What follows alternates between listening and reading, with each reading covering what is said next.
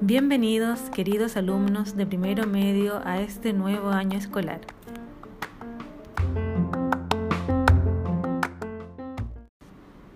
El objetivo de esta ruta de aprendizaje es identificar elementos del género narrativo mediante el análisis de un cuento.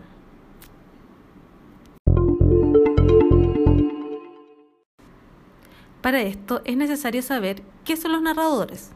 Recuerda que el narrador es el encargado de contar los acontecimientos de una obra literaria. El narrador puede ser homodiegético. Este cuenta la historia en primera persona puede ser protagonista o testigo. Luego está el narrador heterodigético, que está en tercera persona. Este puede ser narrador omnisciente o de conocimiento relativo.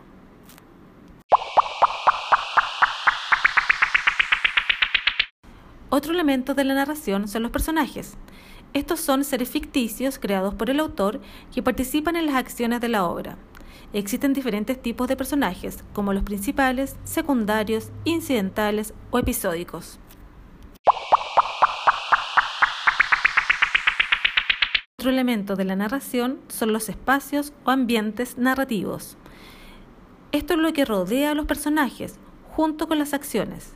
El ambiente puede influir en el comportamiento de los personajes. Existen los ambientes físicos, psicológicos y sociales.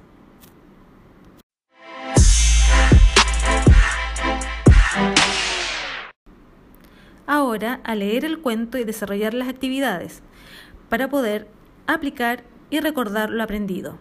Nos vemos en clases. Que estés bien.